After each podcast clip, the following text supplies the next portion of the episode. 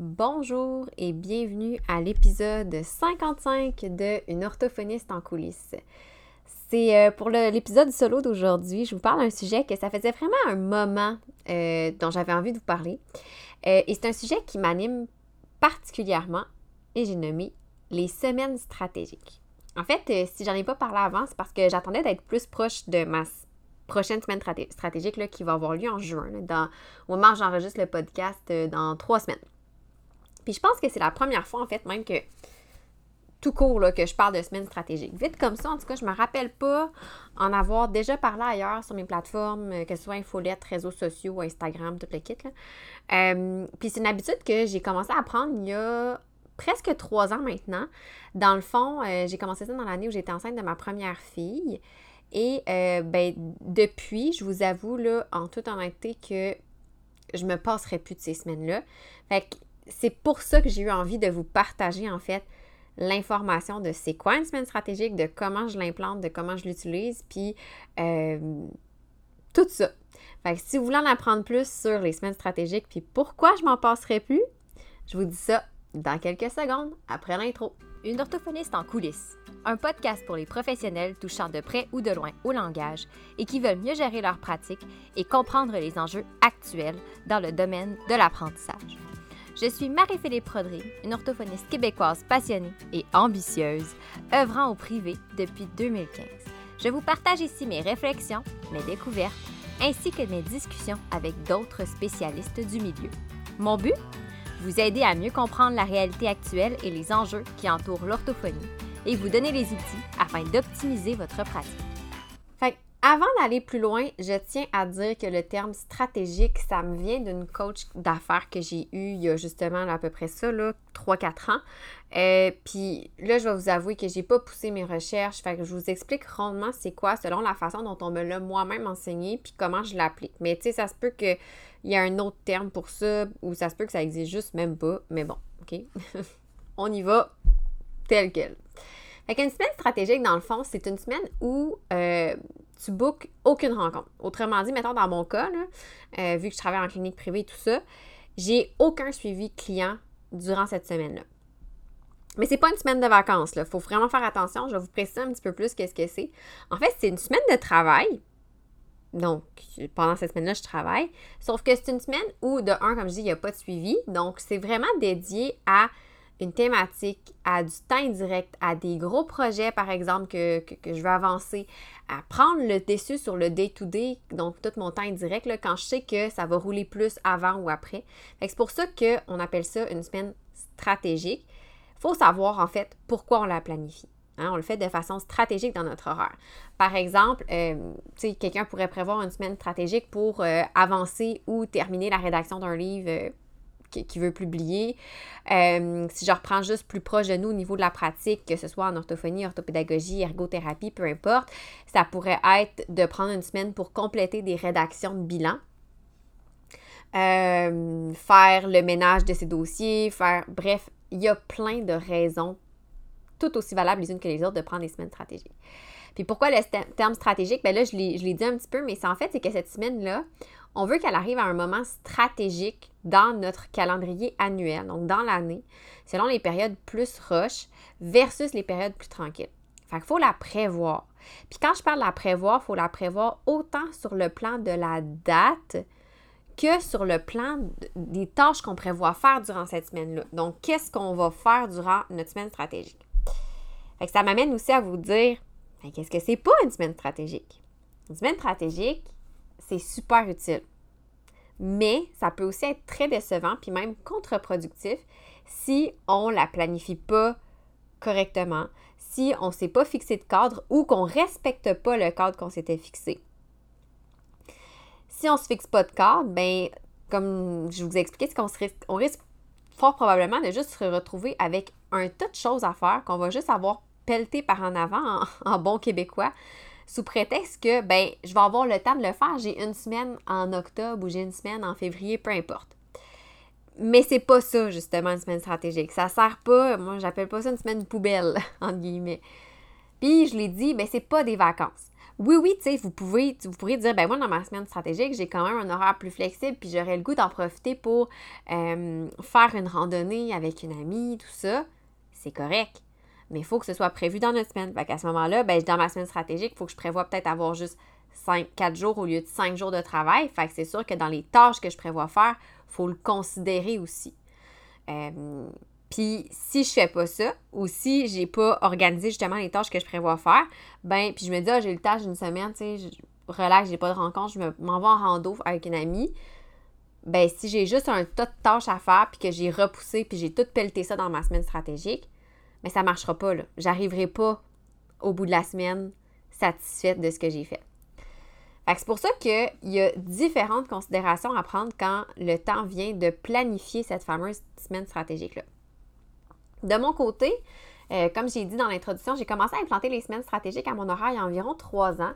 Parce qu'à ce moment-là, quand je parlais avec ma coach d'affaires, je réalisais que j'arrivais à mes vacances de Noël euh, et d'été euh, brûlées, puis surtout que mes vacances n'étaient pas en fait des vraies vacances. Parce qu'en étant, bon, c'est sûr que de mon côté, je suis travailleur autonome. fait que je ne sais pas exactement la réalité, quelqu'un qui est salarié, tout ça. Mais je suis à peu près sûre que même salarié, des fois, les vacances, on les vit pas comme des vraies vacances. Vous me direz, vous saurez me le dire si je me trompe. Mais euh, en fait, c'est ça. Donc, mes vacances, souvent, me servaient à compléter le travail que j'avais pas pu faire durant soit des périodes plus intenses de pré-vacances ou euh, je devais travailler parce que je me disais, OK, ben après, là, quand je vais recommencer, il va y avoir un rush ou ta ta ta ta ta. Puis si je travaillais pas durant mes vacances, donc, j'étais comme, là, j'étais en vacances, vacances, là, je fais rien. Ben, quand j'arrivais vers les dernières journées des vacances, là, je me, je me, je me sentais stressée parce que là, je pensais à tout ce qui m'attendait. Puis là, OK, il faudrait peut-être que je me remette dans le bain un peu d'avance parce que là, j'ai ça, ça, ça, puis ça, c'est pas fait, puis j'ai pas fait de suivi de telle affaire, puis il y a ça qui s'en vient. Bref, j'avais jamais vraiment de vacances. Fait que les semaines stratégiques, c'est ce qui, je pense que c'est la chose qui m'a permis de m'offrir enfin des vraies vacances euh, en travaillant aussi, comme je l'ai mentionné, moi je travaille en pratique privée. Euh, pour ma part, je travaille auprès de la clientèle d'âge scolaire. J'ai aussi remarqué qu'il y avait des tendances dans mon horaire, dans mon calendrier annuel. C'est-à-dire qu'à chaque année, j'avais à peu près les mêmes périodes qui étaient plus rochantes que je finissais, j'étais épuisée. Et les mêmes périodes qui étaient plus relaxes, où je tirais pas vraiment profit de ces périodes relaxes-là, parce que j'étais comme, ah, ça fait du bien, j'ai plus de temps, tout ça. Fait que je tirais pas profit de ces périodes relax-là pour alléger au maximum les périodes rechantes. Fait qu'une fois de plus, ben, quand j'arrivais à mes vacances, puis souvent on s'entend que les vacances, là, ça suit une période rochante. D'habitude, c'est pas mal ça. Ben, je me retrouvais la langue à terre, puis je profitais juste pas. Fait que je me rappelle même que puis ça me fait rire à chaque fois que j'y pense parce que avant d'avoir implanté les semaines stratégiques, justement, quand ma coach me parlait de ça, euh, celle qui m'a suggéré ça. Euh, je disais, hey, ça n'a pas de bon sens. Quand j'ai fini l'université, là, puis je suis arrivée sur le marché du travail, la première chose que je me suis dit, c'est enfin, j'aurai plus jamais de rush de fin de session, de mi-session. C'est fini tout ça. en ce moment, je ris un peu de la Marie-Philippe d'il y a six ans. Parce que je me dis, oh mon Dieu, ma belle, si tu savais les rushs qui t'attendent, si tu gères pas bien tes affaires, euh, ça change pas. Et j'ai réalisé, c'était dans mes premières années, quand je travaillais, j'étais comme, ah, mais j'ai des rushs pareil. Puis j'ai l'impression, des fois, j'avais le sentiment d'être encore en mi-session ou encore en fin de session. C'était exactement ça. Fac, euh, ces périodes-là, c'est toutes des alternances, des cycles, en fait, dans l'année et en parlant avec ma coach, mais j'ai réalisé que justement, comme je disais, je ne tirais pas du tout profit des différentes périodes de mon année, les plus relaxes comme les plus rochantes, pour pouvoir essayer d'équilibrer le tout. Euh, puis les semaines stratégiques étaient une des options pour m'aider à faire ça. Fait que j'ai commencé à analyser les tendances dans mon année, j'ai pu assez facilement remarquer les périodes d'accalmie. Ça n'a pas été long, tu sais. Euh, dans mon cas, il y en avait quatre. Et j'ai pu planifier, dans le fond, quatre semaines stratégiques dans mon année. Donc, j'ai une semaine en octobre, euh, dans le coin de l'Action de grâce, fin de la première étape, Où là, dans mon cas, justement, vu que c'est une fin d'étape, c'est plus relax, euh, c'est le congé des fois de l'action de grâce. Euh, les élèves, les familles, souvent sont plus. On, s'entend qu'on exclut le contexte COVID, mais vont des fois aller à l'extérieur, en profiter. Il fait, pas, il fait encore beau des fois cette fin de semaine-là. Donc moi, je profite puis je me dis, je rajoute la semaine au complet. Euh, je prends une semaine en, en, décembre, juste avant les vacances de Noël. Donc ici, la semaine avant les vacances de Noël, c'est-à-dire que mettons que les vacances commenceraient, je sais pas moi, le 23 décembre. Euh, jusqu'au 5 janvier, ça, ce serait mes vacances, ben la semaine avant, je vois pas de clients. Euh, puis ça, c'est la même affaire aussi, tu sais, souvent dans cette semaine-là, à l'école, euh, puis comme je vous dis, moi, c'est parce que je travaille auprès de la clientèle d'âge scolaire, mais à l'école, bon, la semaine avant les vacances, souvent les parents sont plus rushés, eux autres, de leur côté, pour préparer les, les, fêtes, les achats de cadeaux, tout le kit. Les enfants à l'école font sont, fatigués aussi pour vrai. Fait que des fois, ça fait du bien de prendre une pause de suivi à ce moment-là. Euh, ils sont vraiment plus en mode activité scolaire. Ils ont, fait que des fois, ils n'ont pas le goût non plus de manquer des activités intéressantes. Donc, ça fait que pour moi, c'est un moment propice. L'autre, la troisième semaine stratégique que je prends, puis là, je me rends compte que je vous les ai dit dans l'ordre de, du calendrier scolaire en commençant à partir de septembre. Mais tu théoriquement, j'aurais dû commencer à partir de janvier. Mais bon, vous comprenez le principe. Mais la troisième semaine stratégique que je prends, c'est durant la relâche. Là, je tiens à préciser qu'en ce moment, j'ai encore le luxe, entre guillemets, que ma fille soit pas à l'école. Donc, elle peut aller à la garderie durant la relâche. J'en profite. Euh, mais durant la relâche, c'est la même chose. Euh, nous, on, on, voyage pas à ce moment-là. Euh, on s'entend toujours en dehors du contexte COVID je profite du fait que justement que ma fille n'est pas à l'école, ben, je peux voyager à d'autres moments où c'est peut-être moins achalandé. Fait que pour moi, la relâche, c'est un moment où j'en profite pour, euh, vu que j'ai plusieurs élèves justement qui sont en vacances, les parents aussi, euh, ils veulent prendre congé de la routine et c'est bien correct. Euh, souvent, ça suit la fin d'une étape aussi. Donc, j'en profite pour mettre une semaine stratégique là, tout simplement. Et j'en prends une dernière à la fin de l'année scolaire, c'est-à-dire donc celle-là justement au moment où j'enregistre l'épisode, c'est ma prochaine semaine qui s'en vient. Donc euh, les élèves souvent finissent l'école autour du 20-21 juin, euh, des fois un petit peu plus tôt au secondaire. Et justement, souvent, il y a plusieurs parents qui vont prendre une semaine de vacances. Les camps sont pas encore commencés non plus. Donc, euh, des fois, c'est propice. Ils en profitent aussi pour faire une pause. J'ai plusieurs élèves aussi qui prennent une pause pour l'été à ce moment-là. Euh, fait que j'ai pas non plus d'évaluation qui embarque encore. Fait que pour moi, là, la dernière semaine, là, dans le coin de la Saint-Jean-Baptiste, le mois de juin, c'est vraiment un moment propice pour prendre une autre semaine stratégique. Comme là, je l'ai dit un peu, mais ça ne veut pas dire que vous allez avoir les mêmes semaines que moi si vous décidez d'y aller avec ce type de, de, pratique-là. Euh, moi, je l'ai mentionné, mon calendrier suit pas mal l'année scolaire. Mes cycles aussi suivent de, de roche et d'accalmie suivent aussi l'année scolaire. Mais pour quelqu'un qui travaille dans un autre milieu, qui ne voit pas la même clientèle, peut-être que ça va être d'autres moments euh, qui vont être plus propices là, pour positionner ces semaines-là dans l'année. Fait que c'est à vous de voir. Et justement, ça m'amène sur mon prochain aspect dont, je voulais vous parler, c'est comment planifier la fameuse semaine stratégique. Parce que justement, une semaine stratégique, ça a l'air bien cool comme ça, mais euh, je vous le répète, ça se planifie. Sinon, pour vrai, vous allez juste plus stresser à avoir une semaine vide dans votre calendrier.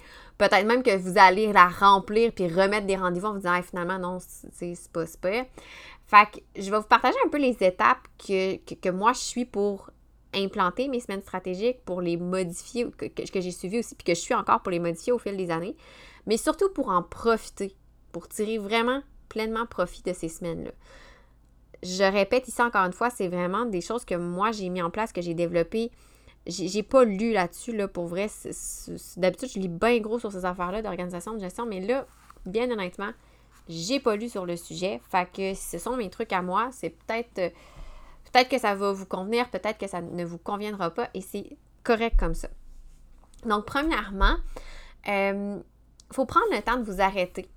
Avant d'implanter des semaines stratégiques, consultez votre calendrier annuel puis regardez un peu les tendances. C'est quoi les périodes qui sont naturellement plus intenses, celles qui sont naturellement plus relaxes? On en a toutes. Parce que c'est des cycles. Il y a des cycles à travers l'année. Vous avez vu, moi, j'en ai ciblé quatre. Euh, peut-être que vous êtes retrouvés dans ces quatre-là. Euh, généralement, vous devriez trouver entre deux et quatre périodes plus relaxes en fait, cycle, je pourrais dire, donc alternance de périodes plus intenses et plus relaxes euh, à travers ça. Puis, tu sais, c'est des, grandes généralités. Fait qu'il faut regarder à travers l'année. Une fois que vous avez déterminé à peu près, grosso modo, les périodes, les cycles, ben, il faut déterminer, bon, dans ces cycles-là, où est le moment où c'est plus relax pour cibler les périodes qui pourraient être propices à l'implantation d'une semaine stratégique. Une fois que vous avez ciblé ça, ben là, il faut déterminer, OK, qu'est-ce qui suit ou qui précède ces périodes-là plus relaxes. Euh, est-ce que, est que le rush suit cette période-là? Parce que ça peut être ça, hein? Des fois, si on sait que ça commence tranquillement, puis le whoop, il y a un rush qui arrive, ah, je vais mettre une semaine stratégique tout de suite là. Ou inversement, est-ce que le rush le précède, la précède cette période-là? Fait regardez un petit peu. Puis vous pouvez aussi regarder votre énergie. On s'entend qu'à un moment donné, puis même moi en ce moment, rendu à ce temps-ci de l'année, là, côté, mettons, créativité, des fois, je me dis, ouf, ok, c'est plus dur. Faut que je crains la machine un petit peu plus. C'est moins naturel. Comme, comme les élèves, tu sais, je suis un peu plus fatiguée. C'est normal. L'été arrive. On sent aussi que l'énergie change. Donc, pour moi, la semaine stratégique du mois de juin, c'est quelque chose qui est vraiment très euh, bénéfique à ce moment-là. Puis de faire des bilans, ben c'est le fun parce que je suis pas en mode, j'ai pas à créer quelque chose. L'été, pour moi, c'est vraiment pas un état où je suis créative. Je suis beaucoup dans l'organisation, dans la mise à jour. Fait que c'était clair que pour moi, cette semaine-là, ce serait pas une semaine de création. Fait que là, une fois que vous avez regardé tout ça, vous dites, OK, bon, ben là, je pense que je pourrais mettre ma semaine stratégique à telle date. Ben, selon, donc, selon ce qui précède, ce qui suit, selon votre mood de ce moment-là, ben là, la prochaine affaire à faire dans votre planification, c'est de planifier à l'avance qu'est-ce que vous allez faire durant cette semaine-là. Puis là, je l'ai mentionné un peu, mais je le répète, c'est vraiment super important parce que sinon, vous allez juste perdre votre semaine. Ou, comme je disais plus tôt, vous allez vous en servir un peu comme une poubelle à tâches. Là. Puis, croyez-moi, on a vraiment tendance à te faire déborder la poubelle. Là. On perd tes affaires dans cette poubelle-là. Puis, rendu à la semaine, la semaine moi, j'appelle même plus ça une semaine stratégique, comme je l'appelle rendu ça une semaine poubelle. Là. Ben, non seulement vous n'arriverez pas à faire ce que vous aviez prévu faire en disant, OK, ben moi, j'ai prévu faire tant de bilan. Mettons, je vous donne un exemple parce que moi, c'est ça ma prochaine semaine stratégique. Mais en plus, vous avoir terminé la semaine en vous sentant déçu de finalement pas avoir profité de ce que vous aviez la semaine pour faire ce que vous aviez prévu faire, donc la priorité. Puis vous dire que finalement, une semaine stratégique, c'est pas tant efficace. Là. Je vais pas avancer plus qu'il faut. Là. Mais le problème ici, c'est que c'est pas la semaine stratégique qui marche pas. C'est la façon dont vous l'avez planifié qui marche pas. Fait un peu comme j'ai mentionné, moi de mon côté, ben, euh, je, regarde un peu selon l'année, selon mon mood. Je, rédige dans, dans ma, mon protocole, dans mes principes de pratique au privé. Euh, vu que je suis en scolaire, je trouve ça important pour, pour moi, en fait, de, pour me faire une tête. Des fois, on fait plusieurs suivis. Puis, tu sais, au scolaire, des fois, on peut travailler longtemps sur un même objectif. Fait que je trouve ça important de m'asseoir, de faire le point. Donc, je rédige toujours des bilans de ça prend un minimum de rencontres, là, après un certain nombre de rencontres, euh, pour mes élèves, des bilans de suivi en juin et en décembre. Euh, fait que c'est ça, j'ai différents critères là, pour euh, ma rédaction de bilan, là, pour mes suivis actifs, mais bref, fait d'emblée, puis comme je vous ai mentionné, moi l'été, je suis pas, c'est pas tant là que je suis en mode création, je suis en mode organisation, mise à jour, tout ça, puis tout, bref, tout le, tout le tralala. Donc pour moi, juin et décembre, ça sert principalement à ça. Ça sert à rédiger mes bilans de suivi, à mettre mes dossiers à jour. Puis par mettre mes dossiers à jour, on s'entend, c'est pas de faire mes notes de thérapie. C'est par exemple de faire mes suivis auprès de mes clients inactifs, là, que ça fait un petit moment que j'ai relancé, que j'ai pas de nouvelles. Fermer les dossiers dans le cas où j'ai à les fermer. Euh, et s'il me reste du temps, travailler sur certains protocoles de Canva, comme là, j'ai une liste de choses que je veux euh, ajouter, modifier sur mes Canva d'évaluation. Bref, c'est à ça que ça sert. Mes semaines d'octobre et mars, dans ces moments-là, je suis plus dans un flot créatif, je suis dans l'énergie, tu sais, je suis suis pas fatiguée de mon, mon, hiver, mon printemps, mon automne. Je suis comme dans le milieu. Fait que ça, je, les utilise vraiment pour mes projets. C'est, euh, par exemple, euh, travailler, au mois de mars, j'ai travaillé sur, euh, je travaillais sur mon livre. Il faudrait que j'en reparle d'ailleurs, mon livre, mais ça, c'est pas, c'est toujours d'actualité. Euh, au mois d'octobre cette année, j'ai déjà le projet sur lequel je veux travailler, euh, que je veux implanter.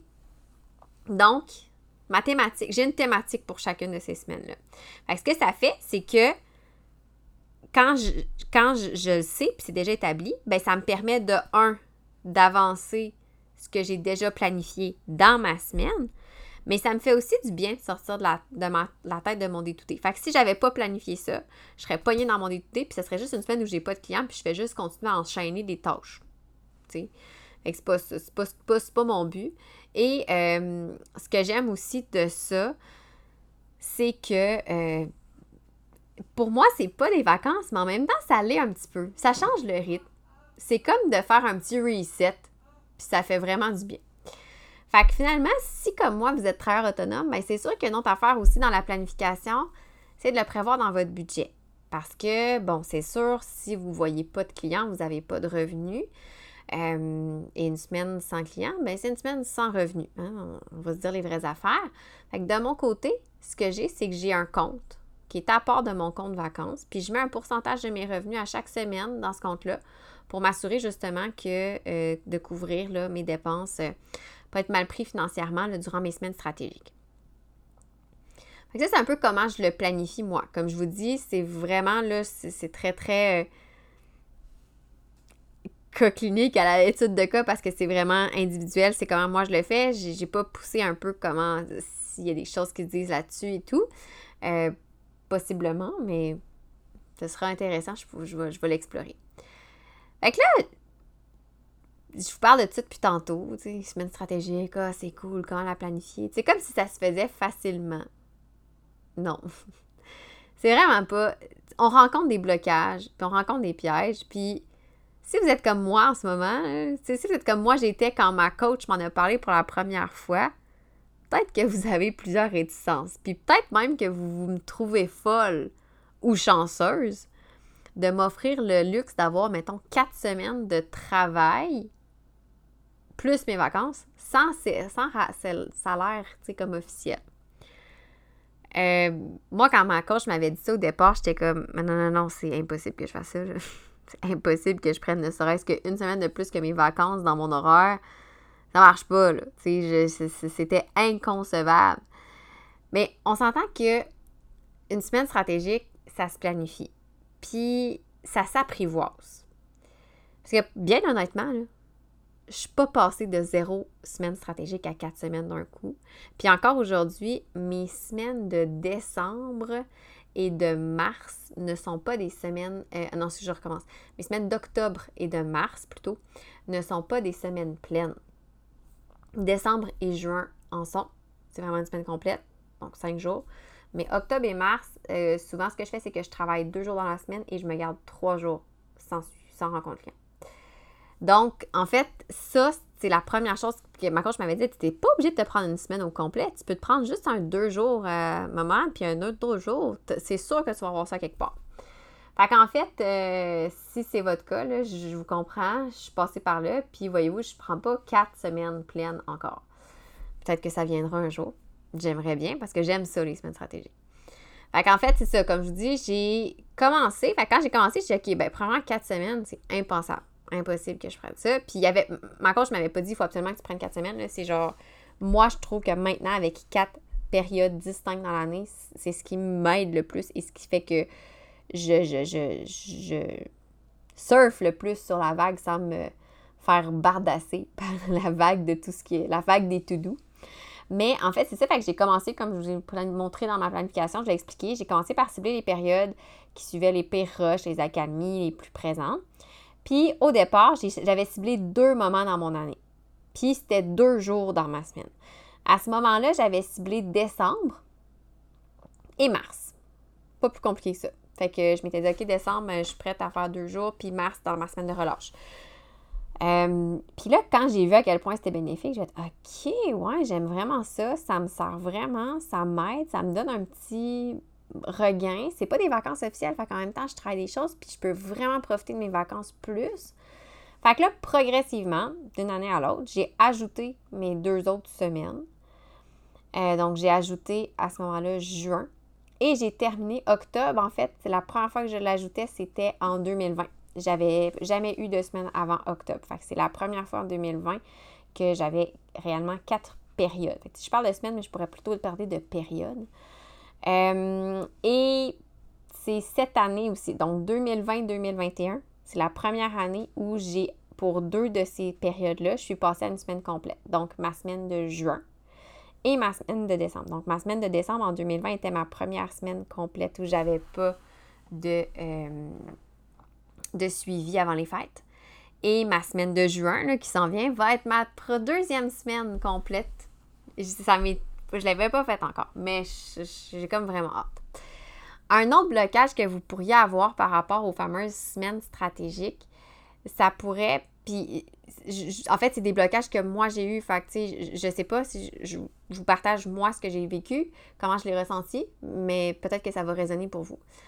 Donc, un autre blocage pourrait être que si vous êtes très autonome, à vous dire, ben, financièrement, euh, oublie ça, financièrement, c'est impossible que je me permette ça. Il faut que je calcule pour mes vacances, puis pour moi, c'est important. Je vous comprends, moi aussi, c'est la même affaire. J'étais comme, ah, ah, non, non, non, ça marche pas. Là. Je peux pas me permettre ne serait-ce qu'une semaine de plus par rapport à mes vacances. C'est quand même une semaine complète sans revenu. Et là, maintenant, dans mon cas, c'est quatre périodes, l'équivalent peut-être de trois semaines sans revenu, en plus de mes vacances. Fait que, tu sais, ça fait, si je prends deux semaines en hiver, deux semaines en été, mais ça fait l'équivalent de sept semaines dans mon année sans revenu. Pour vrai, ça fait peur. Puis j'ai eu peur, puis c'est pour ça que je suis allée progressivement. Euh, c'est ma coach qui m'avait dit t'es pas obligé de prendre la semaine complète. Le fait de commencer par prendre juste deux jours plutôt qu'une semaine complète, ça m'a quand même aidé à me, lancer parce que pour vrai, si quelqu'un m'avait dit une semaine stratégique, c'est ça, puis tu peux pas le faire autrement, je l'aurais pas fait. Je, suis sûre que je l'aurais pas fait parce que euh, de un, je voyais pas comment je pouvais faire ça. Euh, je peux pas passer une semaine sans voir mes clients. Euh, financièrement, ça fonctionne pas. Donc, j'avais toutes ces, ces, réticences-là, ces blocages-là. Puis, comme je le disais, ben maintenant, ben, je le planifie à l'avance dans mon budget. J'ai appris. Fait que ça m'a permis d'apprivoiser ça. J'ai un montant de côté pour m'assurer d'être OK sur le plan financier quand j'ai ces semaines-là. Puis finalement, je le rappelle, puis ça c'est super, super, super important. Une semaine stratégique sans planification précise, sans cadre, ça ne servira pas à grand-chose. Fait si vous dites Ah, je vais mettre des semaines, mais vous n'êtes pas encore prête à, faire le travail de qu'est-ce que je vais mettre dans ces semaines-là, faites attention parce qu'il ne faut pas tomber dans le piège. Moi, c'est comme je vous dis, ce qui m'a vraiment aidé, parce qu'au départ, c'est vrai que j'étais comme Ah ouais, je vais avoir une semaine stratégique. Puis en fait, ça, ça, ça a été pas super parce que j'étais déjà comme super intéressée par tout ce qui était l'organisation, puis la planification de son calendrier annuel. Ça, je le faisais déjà. Fait que ça, ça m'a aidé. Mais si je me replonge à, mettons, mes fameuses semaines de lecture, et eh boy, c'était pas même planifié mes semaines de lecture. J'étais comme, ah, je vais aller faire ci, je vais aller faire ça, je vais étudier, je vais faire tel travail. Euh, moi, là, je me voyais comme superwoman, puis dans ma tête, une semaine, ça durait trois mois. Là. Je sais pas comment je planifiais ça, mais bon. Euh, fait que le fait d'associer une thématique à chaque semaine, fait comme je vous disais, par exemple, décembre puis juin, ben pour moi, c'est bilan, ménage de, de mes dossiers. Au lieu de dire j'ai une semaine, ça va me servir pour avancer des affaires, mais des affaires, c'est bien, bien vague. Donc, au lieu de pitcher n'importe quoi dans ma semaine, ben ce que ça fait, c'est que quand j'ai une thématique, je suis comme bon, ben pour juin, j'ai mes bilans, et au fur et à mesure que je sais que j'en ai à écrire, je les note dans mes affaires à faire. Donc, quand va arriver juin, ma semaine, je sais exactement c'est quoi que je dois faire. Je me réserve uniquement ces tâches-là, c'est ma priorité. En fait, le thème, ça représente ma priorité. Euh, et tant mieux s'il me reste du temps pour autre chose, mais j'essaie de rester relié à ça. Fait que ça fait aussi que ça me libère du temps les autres semaines pour me consacrer aux autres tâches parce que là, au lieu d'avoir à dire Ah, OK, j'ai un suivi qui vient de se terminer là, mettons, pour l'été, je vais faire mon bilan cette semaine. Non, non, non. Euh, ça, ça va à ma semaine stratégique parce que j'ai de la rédaction de, de rapports d'éval à faire, j'ai euh, ma prochaine courte de pratique efficace à planifier, j'ai mon challenge de prends ta to-do en main à planifier. Fait ça va dans la semaine stratégique. Fait pour vrai, ça, ça m'aide beaucoup parce que euh, ça m'enlève un stress de dire ah c'est vrai ce bilan là il faut que je le fasse puis je l'ai pas fait parce que euh, c'est ça pour plein de raisons. Fait que pour moi, je dirais que euh, d'y être allé progressivement, c'est sûr que ça m'a vraiment vraiment aidé parce que me connaissant, je suis pas sûre que je l'aurais fait. Je suis pas le genre à sauter dans l'eau froide direct, Je me trempe l'orteil en premier. Mais je dirais que malgré mes appréhensions, puis mes, mes craintes, mes doutes, les semaines stratégiques, ça m'a vraiment aidé dans ma pratique. Puis maintenant, je m'en passerai plus. Euh, mon objectif pour donc 2021, ben 2022, c'est d'avoir quatre semaines stratégiques complètes. Je pense que je suis rendue là dans mon cheminement. Puis, je voulais aussi terminer l'épisode, avant de, en fait, avant de terminer l'épisode plutôt, vous dire que je suis consciente les conseils que j'ai mentionnés, que tout ce que j'ai mentionné, en fait, peut ne pas s'appliquer à tout le monde. Et ça pour différentes raisons. Puis c'est correct. Pour ma part, j'ai une pratique privée autonome, je suis seule dans ma pratique. J'ai pas les mêmes enjeux, j'ai pas les mêmes dynamiques que quelqu'un qui est propriétaire d'une clinique ou même que quelqu'un qui travaille dans le secteur public en milieu scolaire, par exemple. Puis c'est pas les mêmes enjeux que quelqu'un qui travaille en C3S ou en santé hospitalier ou en réadapté, vous comprenez? Fait que je suis consciente là, que c'est peut-être, vous pourrez peut-être pas prendre ça puis faire copier-coller pour, pour votre, votre réalité à vous. Si vous travaillez en milieu scolaire, par exemple, c'est probablement, comme je vous disais, pas la même dynamique, pas les mêmes enjeux. Mais, et j'ajoute ce petit mais-là, euh, dans, dans, les cours de pratique efficace, ben, on a de tout. C'est-à-dire que les participantes, il y en a qui sont en pratique privée, il y en a qui font les deux. Il y en a qui travaillent auprès de la clientèle scolaire, il y en a qui travaillent auprès de la clientèle préscolaire, il y en a qui sont en milieu scolaire exclusivement, il y en a qui sont en euh, centre hospitalier. Bref, il y a de tout. Et euh, quand on a parlé à un moment donné justement des fameuses semaines stratégiques, les participantes ont quand même, puis c'est ça, j'ai trouvé intéressant parce qu'à travers les discussions, il y en a plusieurs qui ont trouvé, pour qui ça leur résonné, puis ils ont trouvé le moyen d'en implanter parce qu'ils ont toujours des moments justement d'accalmie, tout ça. Fait qu'ils ont trouvé le moyen d'en implanter dans leur calendrier annuel. De différentes façons. Ils l'ont pas fait. C'est pour ça que je vous dis, ils l'ont pas nécessairement fait comme moi je vous l'ai dit, que moi je l'ai fait. C'est ce que je peux pas rapporter ce que les autres ont fait. Je ne suis pas les autres. c'est pour ça que je, ne parle que en mon nom. Mais j'ai trouvé ça intéressant parce que certains de mes propos ont résonné puis ont dit Ah ouais, je pourrais prendre ça et l'adapter de X, Y, Z façon. comme je vous dis, c'est sûr que c'est différent pour eux, mais ça reste quand même des semaines stratégiques. Fait que mon but avec cet épisode-là, c'est pas forcément de vous amener à faire comme moi. En fait, mon but, c'est jamais de vous amener à faire comme moi parce que je sais que c'est tellement différent pour tout le monde. Mon but, c'est plutôt d'alimenter votre réflexion. Euh, comme la mienne a été nourrie par les lectures que j'ai faites, par les prises de conscience que j'ai faites, par les échanges que j'ai faits avec d'autres personnes, mais c'est aussi de vous fournir des pistes pour que à votre tour, vous puissiez appliquer certains trucs. Puis des fois, je me dis, j'espère que ces pistes-là que je vous fournis, ça vous simplifie la vie par rapport, par exemple, à moi, dans certains cas, où j'ai eu à le défricher. D'autres cas, j'ai pas eu à le défricher parce que d'autres personnes avant moi qui l'ont défriché m'ont donné leur truc. Mais mon but, c'est vraiment que vous trouviez les, meilleures options possibles pour adapter ces trucs-là que moi aussi j'ai adapté de mon côté. Euh, si ça vous parle, si ça résonne pour vous, évidemment pour que votre pratique soit plus à votre image. Et là, ça ne veut pas dire, comme je vous dis, ça n'a pas rapport avec le secteur public, secteur privé, ça n'a aucun rapport, mais pour que euh, vous vous sentiez plus justement efficace. Puis pour vrai, en tout cas, encore une fois, comme je vous dis, je parle pour moi parce que je ne peux pas parler pour personne d'autre. Mais moi, quand je me sens efficace, ça contribue à mon sentiment d'appréciation de mon travail et de ce que je fais. Fait que c'était un petit peu tout ça, cet épisode-là. C'était d'alimenter votre réflexion, de vous fournir des pistes pour que vous, vous puissiez peut-être adapter ça à votre pratique et ultimement continuer à aimer ce que vous faites. Parce que je trouve que les, dans notre profession, puis je parle d'orthophonie, mais en fait, je pourrais parler de relations d'aide en général. Donc, psychoéducation, ergothérapie, orthopédagogie, euh, c'est tellement des beaux métiers, c'est tellement des métiers riches, mais c'est des métiers où on donne beaucoup, beaucoup, beaucoup de nous-mêmes. Puis c'est important d'être capable de préserver aussi cette énergie-là qui fait en fait que notre pratique est à notre image et que nos services font la différence chez les gens. Donc, euh, si jamais ça a résonné pour vous, euh, n'hésitez pas à m'écrire. Je, serais vraiment curieuse de savoir, est-ce que c'est une pratique que vous connaissiez déjà? Est-ce que vous le faisiez déjà? Est-ce que ça vous tente de l'essayer? Euh, je, je sais pas, je, serais vraiment curieuse d'en entendre parler. Puis sinon, ben, je vous dis À la semaine prochaine! Si vous avez apprécié cet épisode, je vous invite à vous abonner à mon podcast pour ne rien manquer et être avisé lorsque de nouveaux épisodes seront publiés. Je vous invite également à me laisser un commentaire ou même une cote de 5 étoiles peut-être pour me permettre de réaliser ma mission qui est de démocratiser l'orthophonie et tout ce qui entoure les besoins particuliers.